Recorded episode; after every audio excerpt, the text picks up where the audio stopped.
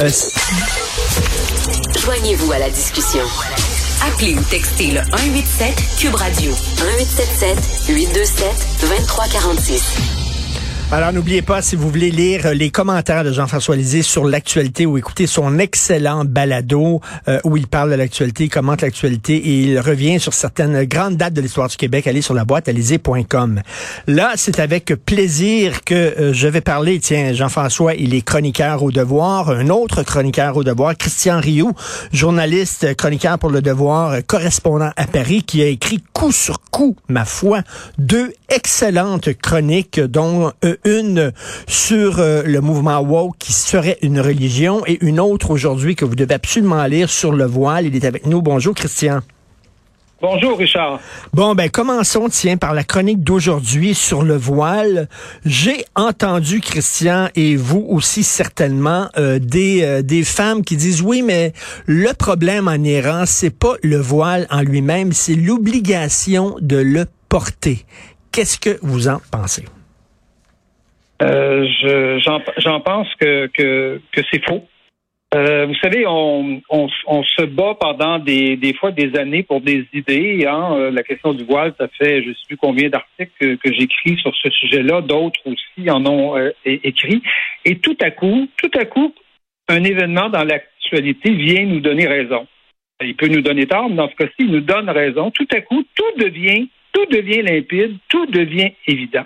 Quand on regarde ce qui se passe en Iran aujourd'hui, comment peut-on penser, comment peut-on imaginer que c'est seulement l'interdiction du voile qui, pose problème et que le voile n'est pas en soi lui-même aujourd'hui un symbole politique?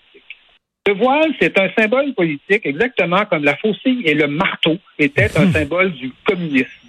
Hmm. Vous voyez, chaque grand mouvement politique a ses, a ses symboles, a ses étendards, a ses drapeaux. Et il est évident aujourd'hui, et demandez-le aux femmes iraniennes aujourd'hui, elles vont toutes vous dire que le voile, c'est le symbole de l'islamisme. Ça ne veut pas dire que dans nos pays, on doit absolument l'interdire. Les symboles politiques dans l'espace public sont autorisés, les symboles religieux sont autorisés, mais ce symbole-là doit s'assumer pour ce qu'il est, le symbole de l'islamisme, un symbole euh, un symbole rétrograde, le symbole d'une pensée euh, archaïque qui veut effacer les femmes de, de, de la société, qui considère que voir les cheveux d'une femme euh, c'est une tentation irrésistible pour un homme qui va qui va qui va le, le, le pousser à la violer. Mmh. Euh, c'est une c'est une c'est une c'est une c'est un enfin Kamel Daoud parle d'un tombeau euh, vertical, hein, une sorte de, de, de une sorte d'enfermement des, des femmes dans dans leur corps et dans et dans un et dans, dans une forme de, de, de tombeau. C'est ça aujourd'hui le, le, le, symbole.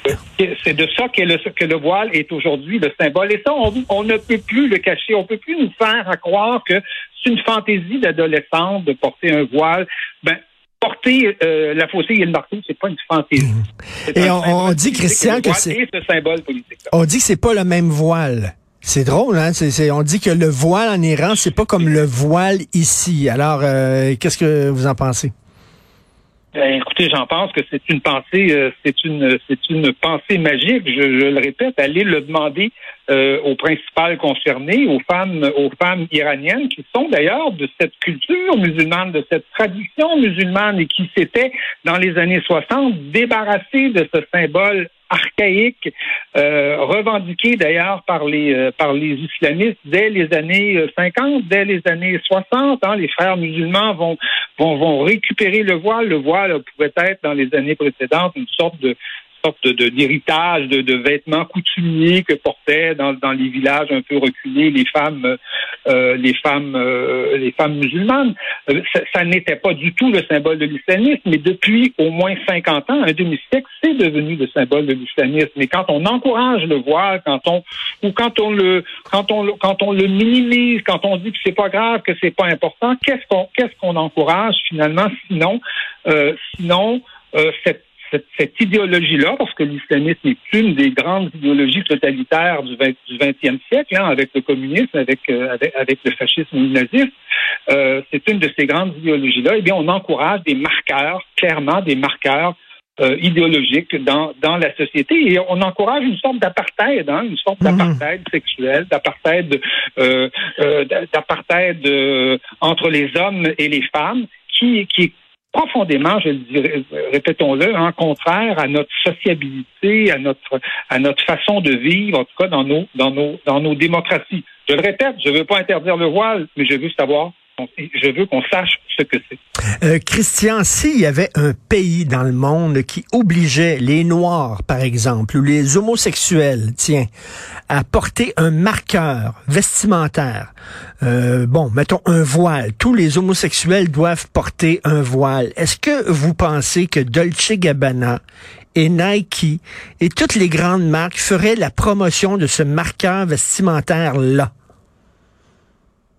Euh, je pense que ça serait embêtant pour eux. Ben oui, ben oui. ça serait, ça serait, ça serait drôlement, ça serait drôlement embêtant et euh, c'est embêtant de voir qu'aujourd'hui, de grandes, de, on me dit que la Banque de Montréal vient de faire une publicité avec une, avec une femme, une femme voilée, qu'on fasse du voile, vous savez, un symbole de la diversité, alors que c'est un symbole, au contraire, de fermeture à l'autre. Oui. hein? Dans nos sociétés, s'ouvrir à l'autre, c'est quoi? Le premier, le premier critère de l'ouverture à l'autre, c'est de se, de, de se présenter à, à, visage découvert, de, de, ne pas se dissimuler dans l'espace public pour, pour rencontrer l'autre, justement. Or, que fait le voile? Sinon le contraire, sinon dissimuler les gens. C'est véritablement un symbole.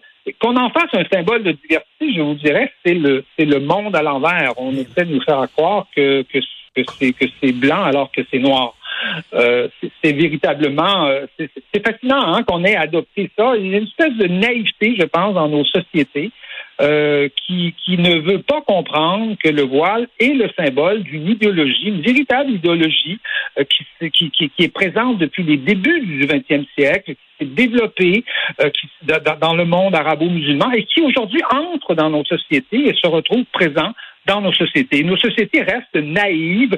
Euh, euh, il, y a toute une, il y a toute une frange de la société ou du, de nos élites et du monde politique qui nous dit ah c'est sympathique, c'est sympathique, ça, ça ajoute mmh, de la diversité. Mmh. Donc, quand, quand, quand, des idéologies rétrogrades, quand des idéologies non seulement rétrogrades mais totalitaires comme l'islamisme hein, euh, pénètrent dans ma société, je n'en accepte, je l'accepte pas, je n'accepte, je n'en accepte pas les, les symboles. Euh, et, et, et, Christian, vous parliez d'apartheid tantôt parce que c'est ce que c'est. Le, oui. le, le, régime en Iran est un régime d'apartheid qui n'est pas basé sur la race Absolument. comme était le régime sud-africain, mais qui est basé sur le sexe. Est-ce que vous avez l'impression que euh, on est plus tolérant envers un apartheid euh, basé sur le sexe plutôt qu'un apartheid basé sur la race. Euh, Le, le, quand c'était l'Afrique du Sud, il y avait plein d'artistes oui. qui chantaient contre le régime sud-africain. Brian Mulroney qui a mené la charge, euh, qui appelait Margaret Thatcher un jour, puis Ronald Reagan le lendemain, puis le Canada a joué un rôle pour faire tomber ce régime-là. Mais c'est la même chose là qui se passe en Iran. Oui, c'est un peu la même chose, mais je me demande si le, le on n'assiste pas, dans une certaine mesure, à un retour euh, des apartheids, je, je, dirais. Euh, contrairement au féminisme que moi j'ai connu, par exemple, qui était universaliste, qui était inspiré par les Lumières, qui qui, qui, mettait de l'avant l'échange entre les hommes et les femmes, la compréhension. On assiste aujourd'hui à l'apparition d'un néo-féminisme, appelons-le comme ça, on ne sait pas trop comment l'appeler, euh, qui, lui, euh, qui lui fait la promotion d'une véritable guerre des sexes. Euh, on, parlait du mouvement woke. Euh, du côté, on voit le retour, contrairement à Martin Luther King, qui, qui, qui, glorifiait la Constitution américaine, qui disait que justement, si on appliquait la Constitution américaine, les, Noirs devraient être les égaux de, de, de, de, des Blancs, eh bien, on assiste aujourd'hui à un racialisme qui, au contraire, dit que la Constitution américaine, que, l'idéal de l'universalisme républicain est un idéal fallacieux qui, qui, qui, qui est menteur, euh, qui, euh, qui, qui n'a pas de sens et qui rétablit une sorte de racialisme. On est blanc à, à vie, on, on, est raciste à vie parce qu'on est blanc euh, et on est noir, euh, on est une victime opprimée à vie parce qu'on parce qu'on est noir. Donc une forme d'apartheid qui se qui se qui, qui, qui se qui se régénère et qui revient dans nos sociétés justement avec avec ce qu'on appelle les idées woke. Alors, un texte très important, coule le voile, et vous écrivez, il aurait donc fallu malheureusement des morts pour nous ramener sur Terre, pour que tout redevienne limpide et pour qu'on voit finalement que le voile est un symbole d'asservissement. Vous avez écrit aussi cette semaine dans le Devoir une autre super bonne chronique concernant ce livre qui fait beaucoup jaser, un essai qui est euh, paru en France, qui affirme que le mouvement woke est une religion. Est-ce que vous êtes d'accord avec l'auteur? Oui, je, ben, je, trouve que l'auteur, euh, vous savez, il y a beaucoup de livres qui ont été écrits sur le sur le wokisme, dont, dont certains par notre notre ami euh, Mathieu Bocoté et qui sont et qui sont passionnants. Mais je, je trouve que le Jean-François Bronstein a eu une, une une idée absolument géniale. Une euh, de, de, de, il s'est demandé comment se fait-il que tant de monde euh, ne réagissent pas ou défendent. Des, vous savez, on est de plus en plus confronté à des à des à des affirmations qui défient la logique et qui défient le bon sens. Vous euh, un homme peut devenir une femme, les sexes n'existent pas, euh, les blancs sont racistes par, par essence. Euh, vous allez, on parle aujourd'hui des personnes qui ont un vagin, les mathématiques sont racistes. Vous voyez ce genre d'affirmation-là, là, vous auriez vous auriez sorti ça il y a, il y a, il y a, 10 ans, il y a, il y a 15 ans, et tout le monde aurait éclaté de rire. Aujourd'hui, personne ne rit. Tout le monde écoute ça en disant Oh, oh, il se passe quelque chose. Et, et, l'intuition géniale de Bronstein, c'est de se dire, ben justement, c'est que ces définitions-là défient en fait le, rationalisme, la raison, et que et qu'elle relève de la pensée religieuse. Et, dans le mouvement woke, on a vu énormément de de, choses qui nous faisaient penser à une religion. Rappelez-vous mmh. euh, l'époque où il fallait mettre le genou par terre au moment de la mort de George Floyd. Rappelez-vous les livres qu'on a brûlés au Canada pour en répandre les cendres hein, sur la terre, euh, là où on avait planté un arbre, des livres qui étaient racistes, semble-t-il, des choses comme comme Astérix, comme comme comme Lucky Luke, par exemple, des choses comme ça.